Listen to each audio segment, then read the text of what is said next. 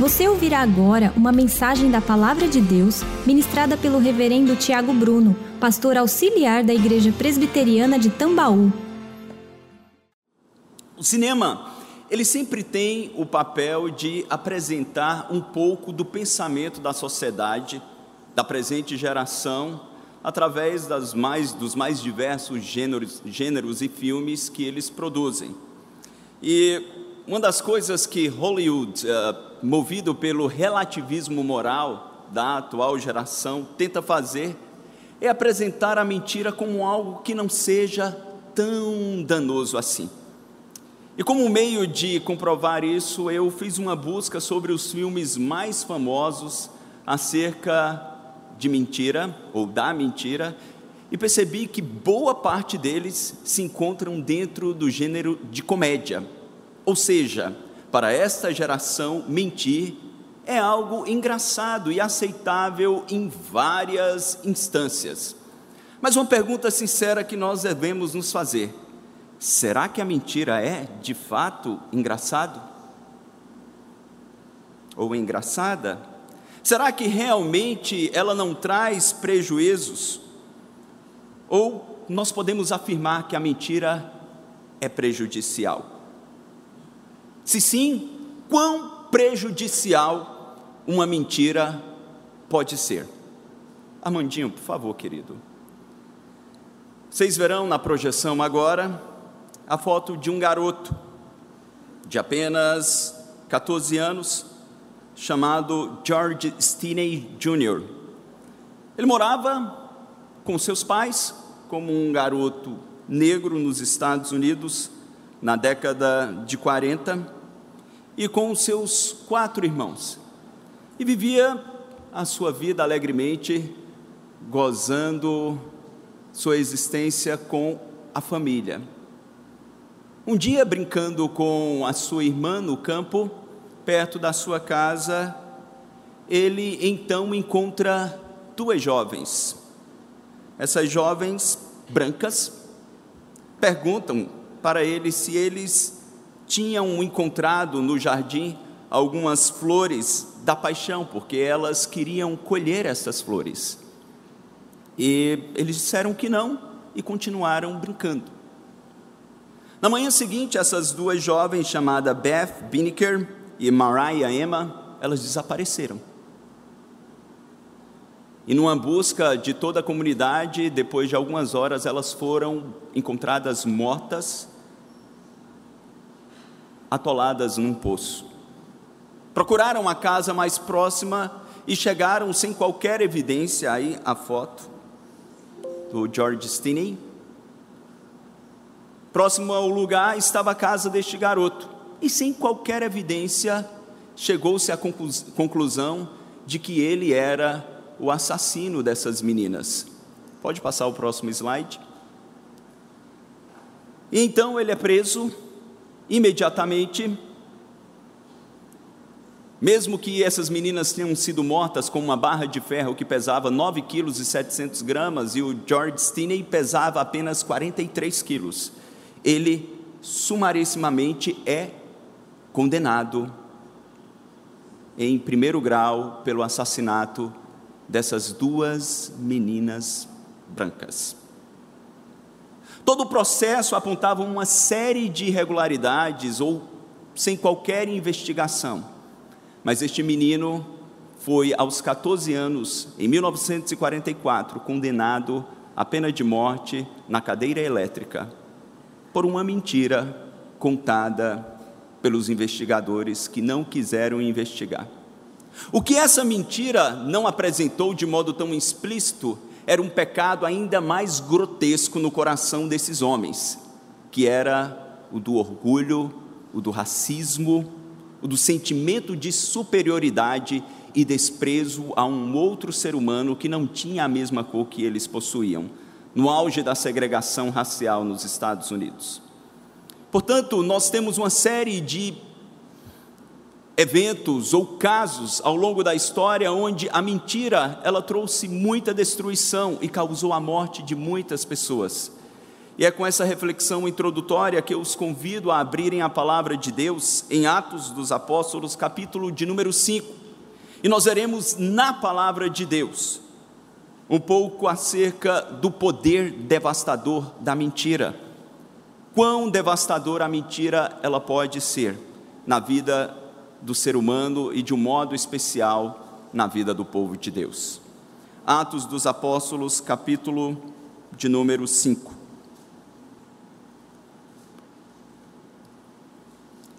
diz a palavra de Deus. Entretanto, certo homem chamado Ananias, com a sua mulher Safira, vendeu uma propriedade, mas de acordo com a sua mulher, reteve parte do preço e, levando o restante, depositou aos pés dos apóstolos. Então disse Pedro: Ananias, por que encheu Satanás o teu coração? para que mentisses ao Espírito Santo, reservando parte do valor do teu campo? Conservando-o porventura não seria teu? E vendido não estaria em teu poder? Como, pois, assentaste no coração este desígnio? Não mentisses aos homens, mas a Deus. Ouvindo essas palavras, Ananias caiu e expirou. Grande temor a todos os ouvintes, sobrevindo grande temor a todos os ouvintes. Levantando-se os moços, cobriram-lhe o corpo e, levando-o, o sepultaram. Quase três horas depois, entrou, sua, entrou a mulher de Ananias, não sabendo o que acontecera. Então Pedro, dirigindo-se a ela, perguntou-lhe: Dize-me, vendeste por tanto aquela terra? Ela respondeu: Sim, portanto. Tornou-lhe Pedro: Por que entrastes em acordo para tentar o Espírito Santo? Eis aí a porta aos pés dos que sepultaram teu marido, e eles também te levarão. No mesmo instante, caiu ela aos pés de Pedro e expirou. Entrando os moços, acharam-na morta e, levando-a, sepultaram-na junto do marido. Vamos ler juntos o 11? E sobreveio grande temor a toda a igreja e a todos quantos ouviram a notícia destes acontecimentos. Deus abençoe a sua palavra, lida, vamos orar uma vez mais. Pai, nós te bendizemos por tudo que já oferecemos ao Senhor neste culto. E nesta hora em que nos debruçamos no texto sagrado, nós te pedimos, traz-nos, Senhor, lucidez, sensibilidade espiritual para ouvir a tua voz através das Escrituras. Fala-nos, fala-nos com clareza acerca do poder destruidor e devastador que a mentira pode trazer.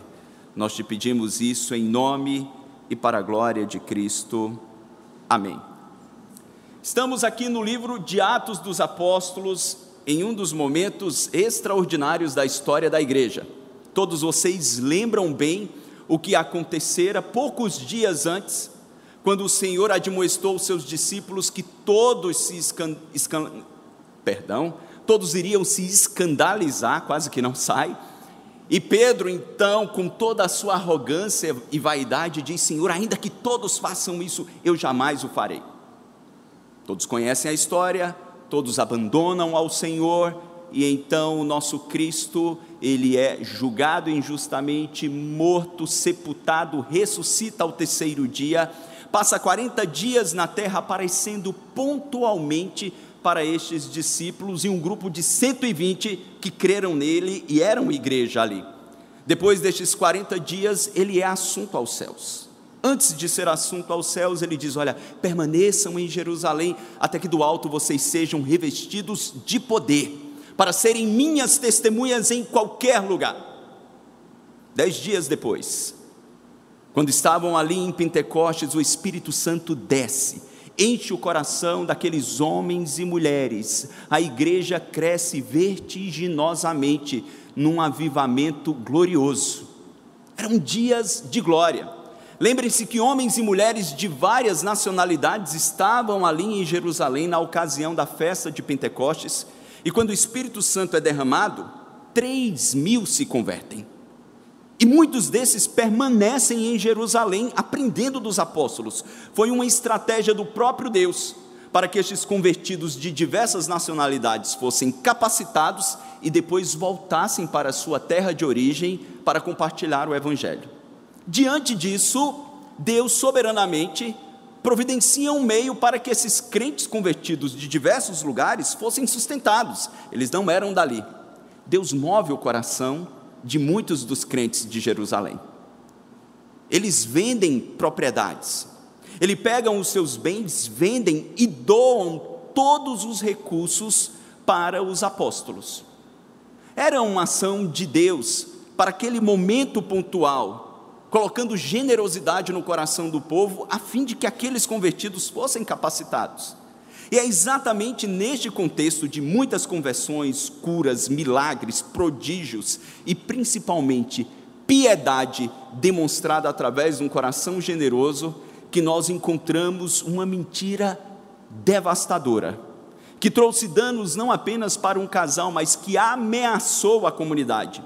Lembrem-se que Lucas, quando registra o Evangelho, nos momentos finais, quando Pedro diz que não negaria o Senhor, Jesus adverte Pedro, dizendo: Olha, Satanás pediu para te peneirar, ou vos peneirar como um trigo, mas eu intercedi por ti para que a sua alma não desfaleça. Jesus demonstrou que eles iriam enfrentar dificuldades, provações e ataques satânicos. A igreja estava num momento maravilhoso, até que Satanás se levanta com fúria para causar danos à igreja e o faz através de uma mentira contada. É com essa reflexão nesse cenário que eu gostaria de destacar aos irmãos algumas das razões pela, pelas quais a mentira ela tem um poder devastador.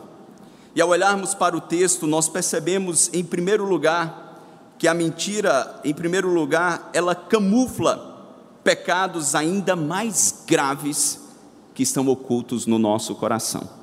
Preste bem atenção. As mentiras que contamos, elas geralmente camuflam pecados ainda mais graves ocultos nos nossos corações. Olha uma vez mais para o versículo 1, quando o texto no capítulo 5 diz: Entretanto, certo homem chamado Ananias, com a sua mulher Safira, vendeu uma parte da propriedade, mas de acordo com a mulher, reteve parte do preço. Em que contexto isso está sendo dito? Nós percebemos em conexão com os últimos dois versos do capítulo 4. Olhe para o verso 36 do capítulo 4, quando o texto diz que José, a quem os apóstolos deram o sobrenome de Barnabé, que quer dizer filho da exortação ou consolação, levita, natural de Chipre. Como tivesse um campo, vendeu e trouxe o preço e o depositou aos pés dos apóstolos. Percebam que Lucas está registrando pela primeira vez um dos homens mais gloriosos do livro de Atos. Barnabé, companheiro de Paulo na primeira viagem missionária, enviado pela igreja de Antioquia, um homem que era conhecido como filho da consolação. Era um dos líderes da igreja que, apesar de não ser apóstolo, inspirava todos que estavam no seu entorno, pelo seu amor a Cristo, por sua dedicação, pelo encorajamento e pela generosidade. O texto registra que neste momento de necessidade da igreja, movido por Deus, Barnabé vende um campo e deposita todos os recursos aos pés dos apóstolos. É ali que estavam, certamente o texto não nos dá detalhes, mas certamente no entorno, ou participando disso, vendo esta generosidade, este casal. Ananias, que significa Javé misericordioso, e Safira, a sua esposa, que significa bela. Eles olham para este momento e numa cumplicidade que os comentaristas colocam num paralelo com Adão e Eva, em cumplicidade eles decidem que poderiam ter um lucro duplo. Eles poderiam ganhar prestígio espiritual, Porque à medida em que alguns vendiam suas propriedades e ofertavam diante dos apóstolos, isso gerava admiração em toda a comunidade. Em perceber, vejam como Barnabé é generoso. Eles olhando este, este prestígio que as pessoas estavam adquirindo, os que eram generosos, eles disseram: Nós queremos isso também. Mas eles também queriam lucrar. Eles vendem e decidem dar uma pequena parte. E aqui é importante destacarmos: a Bíblia nunca nos ordenou em lugar nenhum darmos tudo que temos. De acordo com o que Paulo fala lá em 2 Coríntios 9, 7, ele instrui aqueles crentes a contribuírem segundo eles tinham proposto no coração, não por obrigação ou constrangimento, porque Deus ama aquele que dá com alegria. Era um ato de generosidade voluntária em perceber uma necessidade. Mas o que este coração, o que este casal tinha no coração era o prestígio. E daí, para não perder este prestígio, eles decidem contar uma mentira e dizem: Olha, nós vamos vender por 10x, mas vamos dar, quem sabe, quem sabe 5x. E vamos dizer que o valor foi esse, e nós ficamos com a nossa poupança, ficamos com este recurso guardado. Percebam, a história começa com uma mentira, mas existia algo muito mais grave, existia um pecado muito mais sagaz presente no coração ou nos corações deste casal: avareza, vaidade, altivez, desejo por notoriedade. E foram estes pecados mais sérios e graves que fizeram com que o casal mentisse aos apóstolos. E quando ele é admoestado, e aqui nós percebemos o discernimento, o dom de discernimento espiritual, a capacidade de, discernir, dada a Pedro, quando o próprio Espírito Santo traz ao seu coração de que o valor não era aquele, e no verso 3 nós encontramos a confrontação, chegando primeiro Ananias, não sabemos por qual razão ele foi, a, ele foi primeiro, e o texto diz: Ananias, por que encheu Satanás o teu coração? Por que mentiste ao Espírito Santo, reservando parte do valor do campo? Conservando-o, porventura não seria teu e vendido, não estaria em teu poder como, pois, assentastes no coração este desígnio? Vamos ler juntos? Não mentistes aos homens, mas a Deus. Diz, como é que você faz isso? O dinheiro era seu, você não tinha necessidade de dar esta oferta. E vendendo, você poderia dar uma parte, dizer: olha, aqui está uma parte. Mas o porquê que você aceitou a tentação de Satanás? Como o próprio Deus tinha dito a Caim, lá quando ele peca, conspira e mata o seu irmão, ele diz: Olha, o pecado jaz à porta. Ele bate à porta do seu coração, ele quer te dominar, mas compete a ti, a você dominá-lo. Na nossa luta contra o pecado, nós temos a nossa própria natureza pecaminosa, inclinada ao erro, mas não podemos ignorar também que a Bíblia fala do tentador o nosso adversário, o diabo, Satanás, que anda ao nosso derredor, como um leão que ruge, tentando nos tragar. Às vezes nós nos esquecemos dessas verdades claras nas Escrituras. E Pedro torna isso claro, dizendo: Olha, por que você permitiu que Satanás enchesse o seu coração? O pecado foi de Ananias, mas o tentador se apresentou diante dele e ele não resistiu. Mas o pecado mais grave que suscitou a ira do Senhor foi a hipocrisia deste casal. Querendo adquirir um prestígio que não era devido. Barnabé tinha prestígio diante da igreja, sim, porque havia veracidade, verdade na piedade daquele homem. Mas não era o caso de Ananias e Safira. E eles então se comportam hipocritamente, ostentando uma generosidade que eles não não tinham, não possuíam. E Jesus durante o seu ministério, ele confronta alguns pecados. O pecado mais mencionado nos evangelhos é o pecado da incredulidade. O segundo pecado mais mencionado nos evangelhos é o pecado da hipocrisia. Mas a hipocrisia, ela é combatida com muito mais veemência e dureza do que a própria incredulidade. Lá no Evangelho de Mateus, no Sermão do Monte, no capítulo 6, Jesus ele advertiu seus discípulos acerca do perigo da hipocrisia, quando ele disse no versículo de número 1: Guardai-vos de exercer a vossa justiça diante dos homens, com o fim de serdes vistos por ele, por eles. De outra sorte, não tereis galardão junto a vosso Pai celeste. Quando pois deres esmola, não toques trombeta diante de ti, como fazem os hipócritas nas sinagogas e nas ruas para serem glorificados pelos homens. Em verdade vos digo que eles já receberam a recompensa. Tu, porém, ao dares a esmola, ignore a tua mão esquerda o que faz a tua mão direita, para que a tua esmola fique em secreto, e teu pai que vem em secreto te recompensará.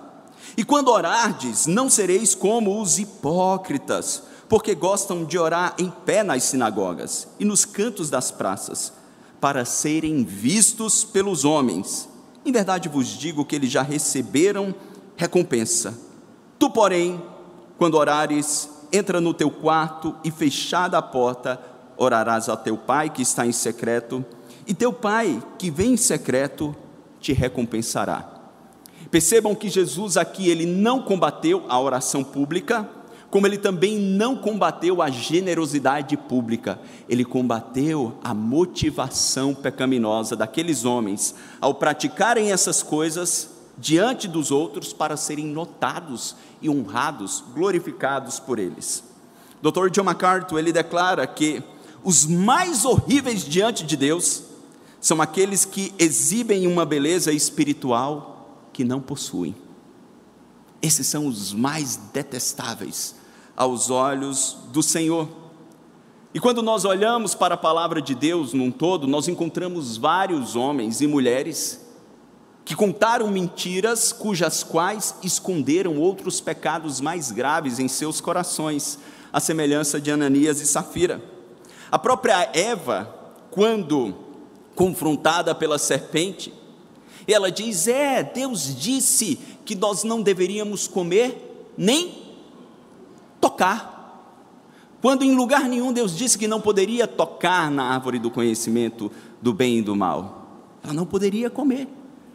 A mentira contada por Eva camuflava então o orgulho em seu coração de querer ser como Deus, conhecedora do bem e do mal. Nós encontramos também Jacó, que quando seu pai Isaac, já envelhecido, não conseguindo enxergar mais, ele entra em consenso com a sua mãe e se faz, diante do seu pai cego, ser o seu irmão Esaú. E mesmo o pai dizendo, é você mesmo, Esaú, porque a voz é de Jacó. E ele diz: Não, sou eu, meu pai, sou eu, Esaú. E a mentira de Jacó camuflava o que? A ganância, a sede pelo poder e pelas bênçãos da primogenitura, de ser primogênito, para alcançá-la a qualquer custo. Nós encontramos os próprios irmãos de José que mentiram, conspiraram contra ele e pegaram a roupa, a túnica dele, melaram de sangue de animais e disseram para o pai: Ó, oh, achamos, José foi despedaçado por animais. Que crueldade! Mas essa mentira camuflava outros pecados como inveja, ódio, rejeição. Percebam, irmãos, que de igual modo a mentira opera, opera em nossos corações. Às vezes nos é conveniente mentir porque existem questões mais sérias, ocultas. Por exemplo, quando você tem um marido que na luta contra o pecado, ele luta contra os ciúmes, e às vezes é extremamente ciumento, ou esposa, e de repente ele tenta rastrear a sua agenda e pergunta: Você conversou com alguém no intervalo do almoço? Com algum homem? Ou com alguma mulher? E você sabe que se disser que sim, ali já vai surgir uma situação. E para evitar então o desgaste, não, não, não, não falei com ninguém. O nosso amor ao bem-estar, ao conforto, e a pseudo-paz relacional é maior do que o amor à verdade. É mais conveniente do que confrontar, quem sabe, um comportamento inadequado, que possivelmente um homem ou uma mulher casada possa estar tendo, ou quem sabe um pecado manifesto no coração do cônjuge que luta contra os ciúmes e nós não queremos ajudá-los a vencer.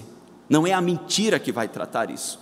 Ou quem sabe vocês, jovens, adolescentes que estão aqui, que na tentação do pecado que os tenta tanto quanto a nós, fazem algo errado na escola ou no condomínio, e os seus pais chegam e dizem: Olha, aconteceu alguma coisa de diferente hoje? E às vezes a coisa ficou preta na escola e você diz: Nada, papai, foi tudo normal.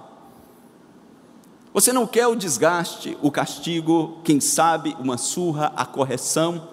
Então o seu conforto se torna mais conveniente, quando na verdade você, ao mentir, está escondendo coisas sérias que Deus poderia usar os seus pais para tratar em seu coração. Ou nós, no nosso convívio com os amigos, quando o seu amigo às vezes não está discernindo o limite relacional e quer invadir a sua agenda e você não aguenta mais, ele diz: Olha, vamos fazer isso também. E você diz: Não, já tem um compromisso em tal lugar nesse horário. Não tem coisa nenhuma, vai ficar em casa. Aí você diz: Não, é porque eu não quero ser desagradável. Então, em nome da boa educação, nós desonramos a Deus, contando uma mentira, nos esquecendo que o pai da mentira é o diabo. E aqueles que assim procedem no seu viver, procedem como filhos seus. É mais conveniente do que chegar para um amigo e dizer, quem sabe, KM, olha, eu preciso descansar um pouco, ou preciso ter um tempo com a minha família em casa, então dessa vez eu não vou poder se você ficar chateado, que Deus conforte seu coração, meu irmão, mas eu eu preciso priorizar isso.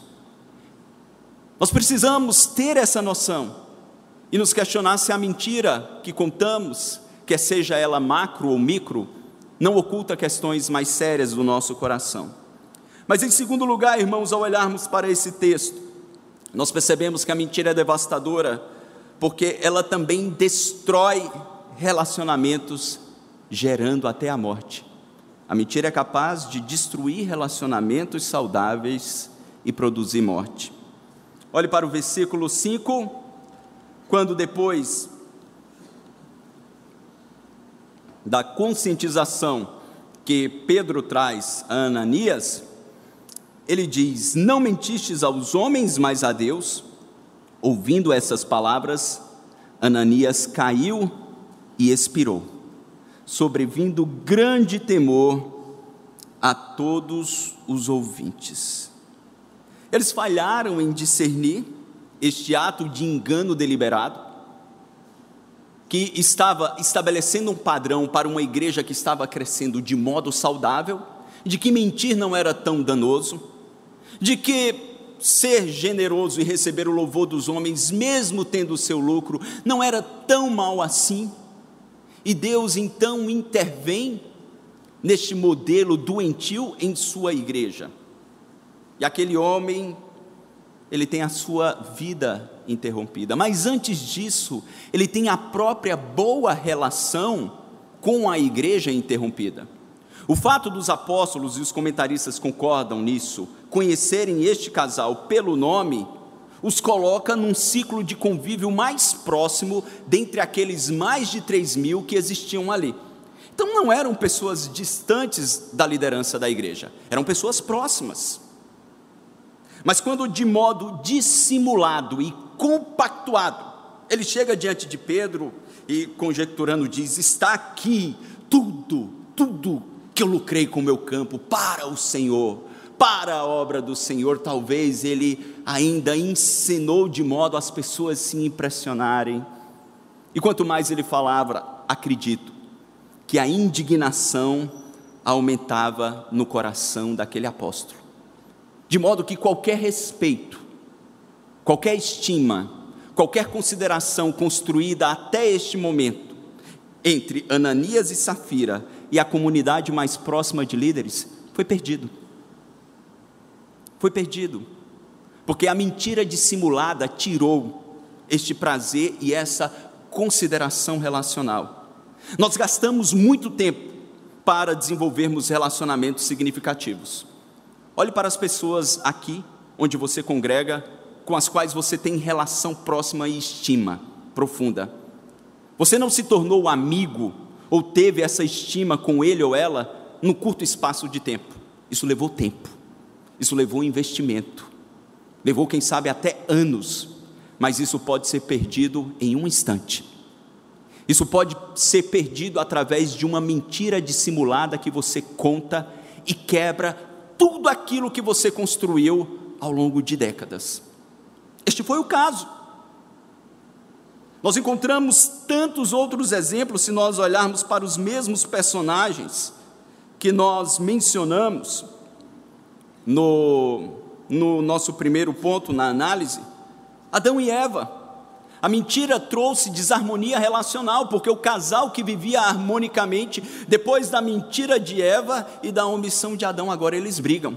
E quando Deus confronta Adão, eles fui eu não, Senhor, foi essa essa daí que o Senhor me deu. Essa mulher que eu nem pedi, a culpa foi dela. E ali temos a primeira DR da história que nos persegue, que nós lutamos tanto para não termos essa discussão relacional, este conflito entre os casais. Nós olhamos também para o próprio Jacó. Depois da sua mentira contada, ele teve que ir embora.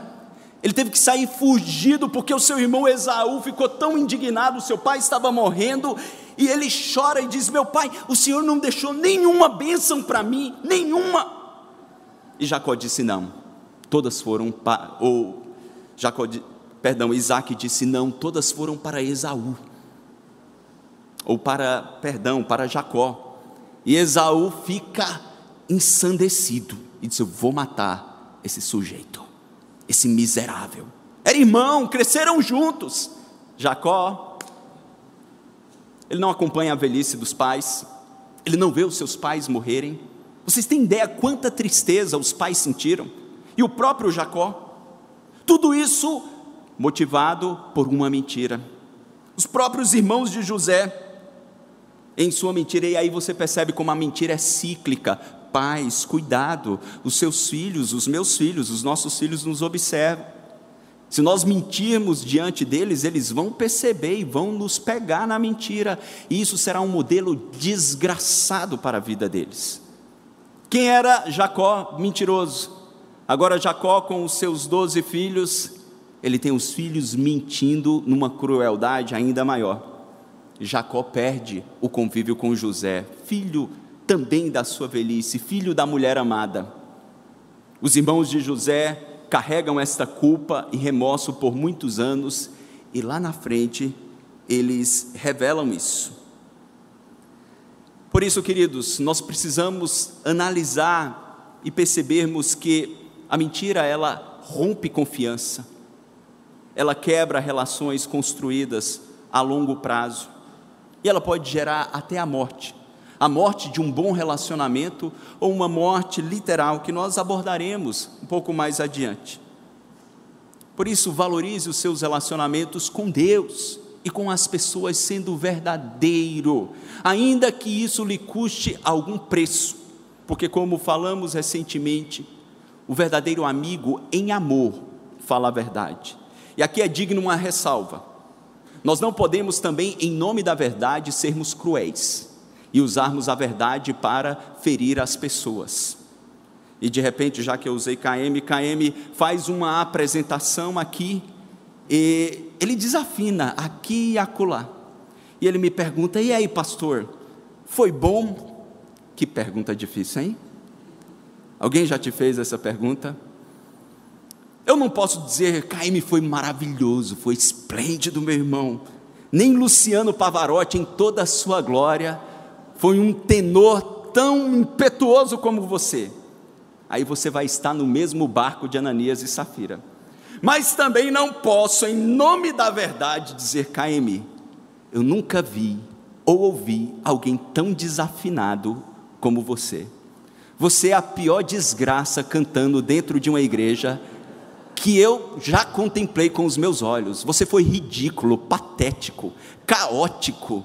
Você foi motivo de chacota para as pessoas.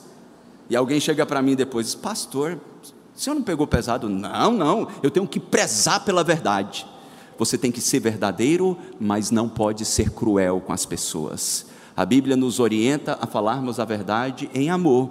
E eu posso chegar para cá e me dizer, meu irmão, eu acredito que Deus lhe chamou para servir em outro ministério.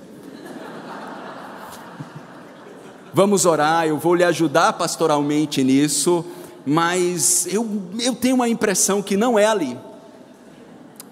Então, observem que, ao olharmos para os exemplos da palavra de Deus, nós devemos prezar pela verdade. Mas quando nós mentimos para alguém, e essa pessoa sabe como Pedro sabia que eles estavam mentindo. Pedro sabia previamente, quanto mais ele mentia, maior era a indignação e a ruptura relacional. Não existe nada que nos indigna mais quando estamos nos relacionando com uma pessoa e sabemos que ela está mentindo deliberadamente. Eu me recordo há alguns anos atrás, num país X, numa igreja Y, onde eu pastoreava, junto com um casal, nós fomos confrontar uma jovem solteira que estava se envolvendo com um homem casado, então era um adultério. Fomos confrontá-la em amor com duas testemunhas e quando eu falava, ela já começou a menear a cabeça com indignação e disse: Pastor, por favor, uma pausa. Eu conheço Fulana, a esposa do Cicrano. Eu jamais teria coragem de fazer isso.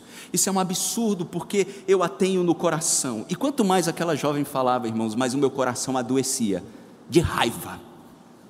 Pensando como pode ser tão dissimulada. Por quê?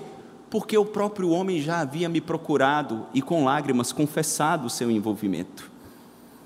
E eu disse: minha irmã, para um pouquinho, eu vou parar aqui para lhe impedir de pecar mais do que você já pecou. Então, pausa. Ele já confessou. E daí eu dei detalhes. E ela baixou a cabeça, envergonhada.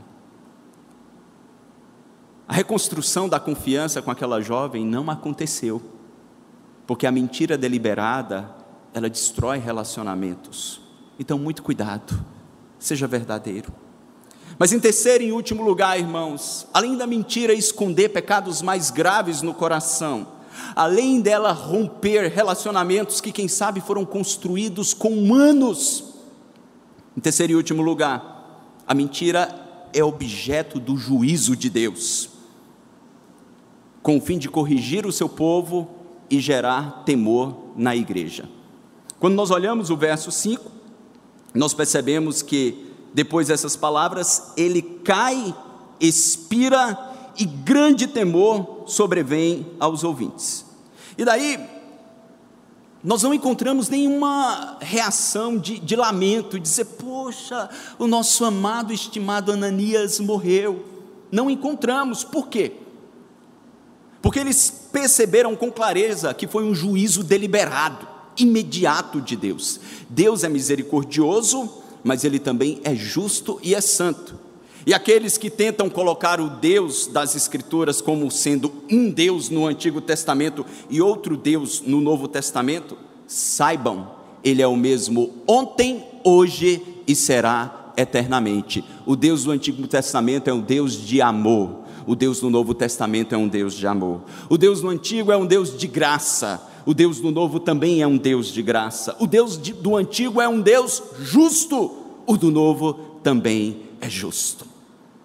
E naquele momento, diante do perigo que a igreja estava, Deus decide manifestar juízo de imediato. Infarto fulminante.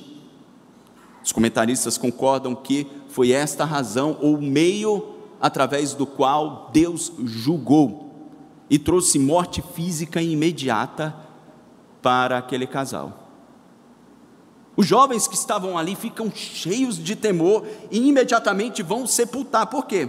Se você olhar depois em Levítico, capítulo de número 10, diz que aqueles que tivessem amaldiçoado a Deus ou sido amaldiçoado por Deus, deveriam ser enterrados no mesmo dia.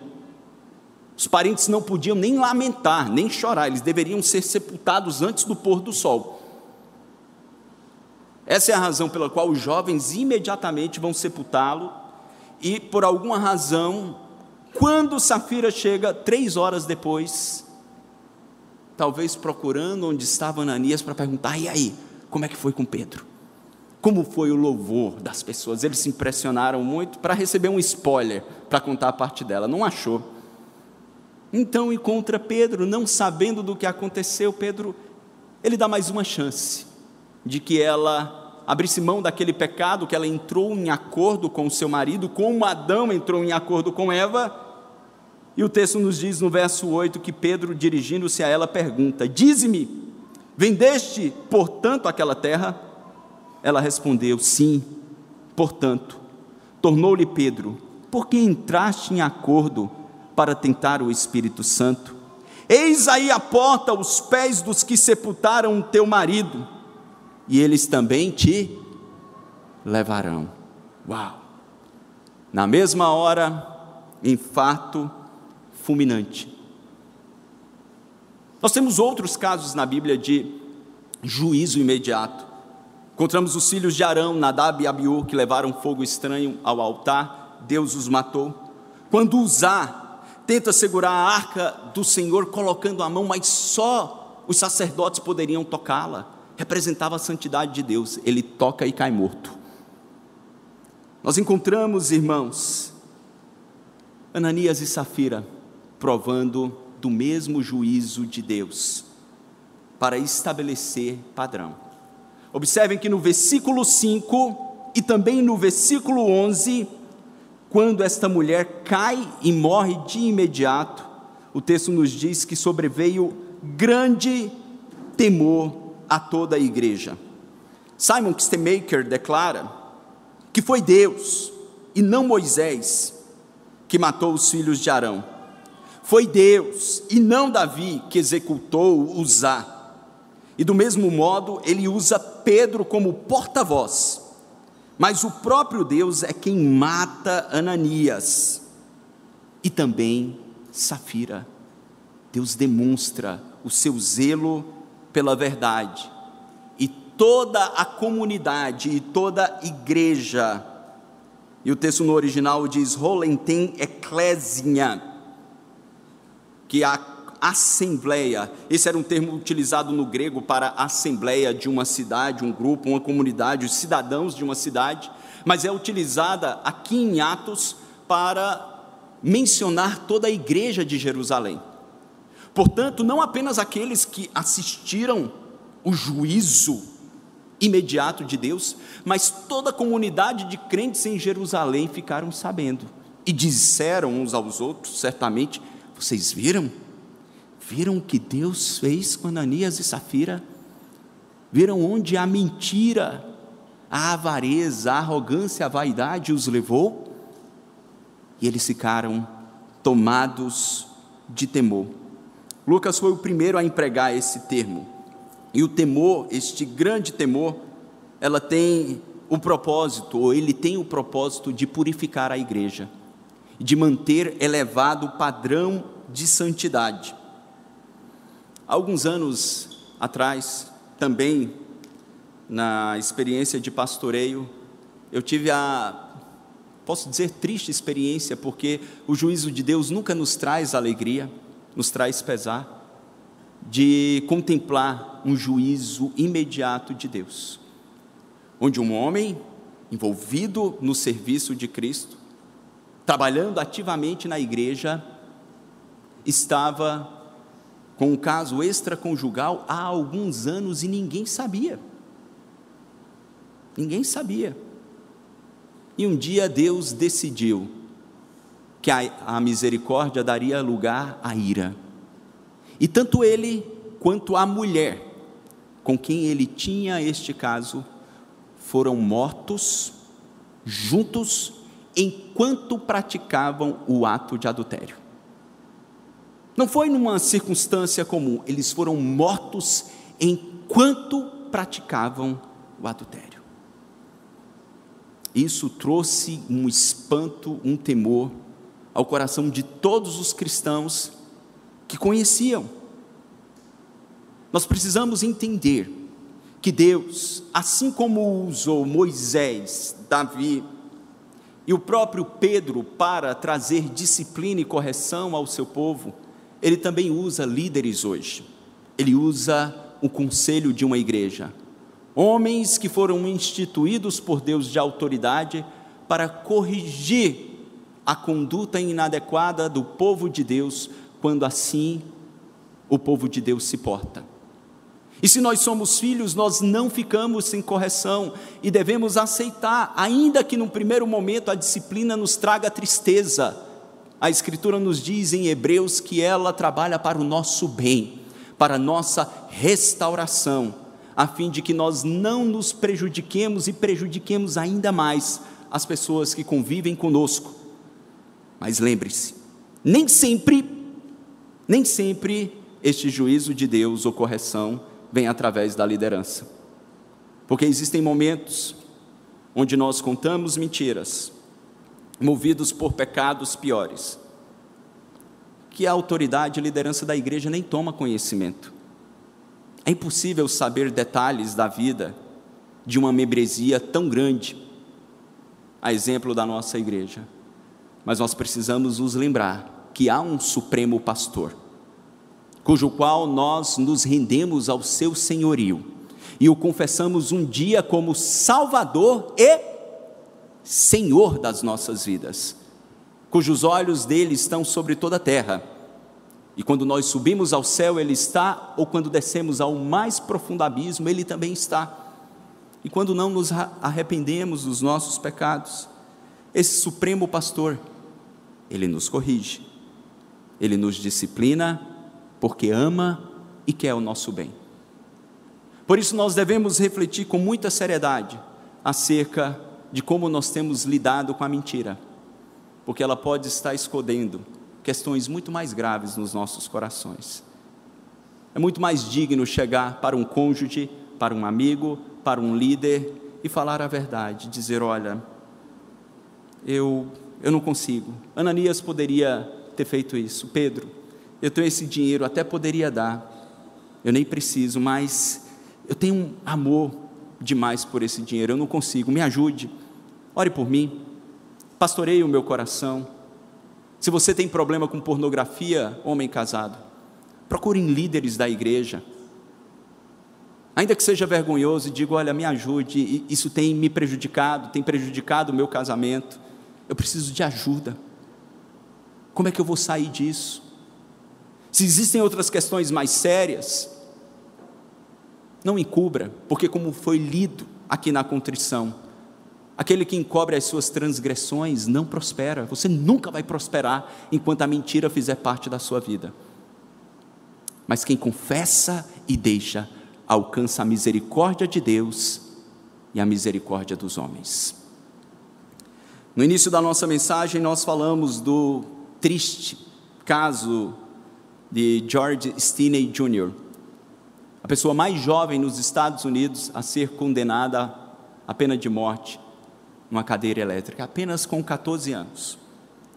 E uma sentença proferida em um julgamento de apenas seis horas, injusto e fraudulento, motivado por uma mentira, três meses depois, em 16 de junho de 1944, foi o dia da execução do pequeno George Stinney Jr., um adolescente, crente, crente, que antes de ir para a cadeira elétrica, ele pôde receber as palavras de encorajamento do seu pastor e capelão ali no corredor da morte.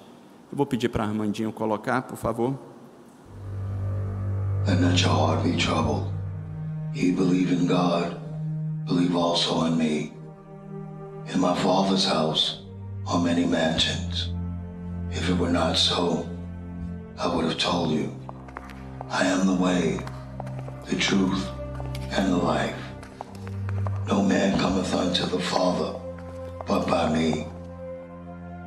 And I will pray the Father, and he shall give you another comforter whom the world cannot receive, because it seeth him not. But ye knoweth him, for he dwelleth within you, and he shall be in you. I will not leave you comfortless. I will come to you. Pastor Brody, George, it's time.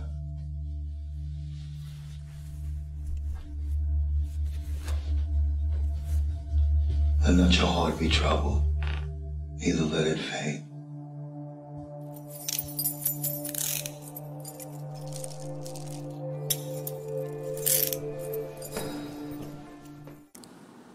No dia 16 de junho de 1944, às 19h30, ele foi levado à cadeira elétrica.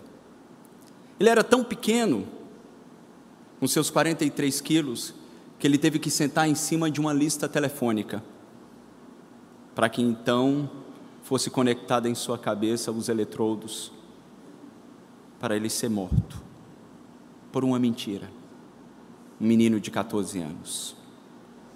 70 anos depois, em 2014, em 17 de dezembro, 70 anos depois da sua execução, a justiça norte-americana, por meio da juíza Carmen Muller, anulou a condenação de George Stinney, dizendo que ele foi vítima de uma terrível calúnia e de um julgamento injusto.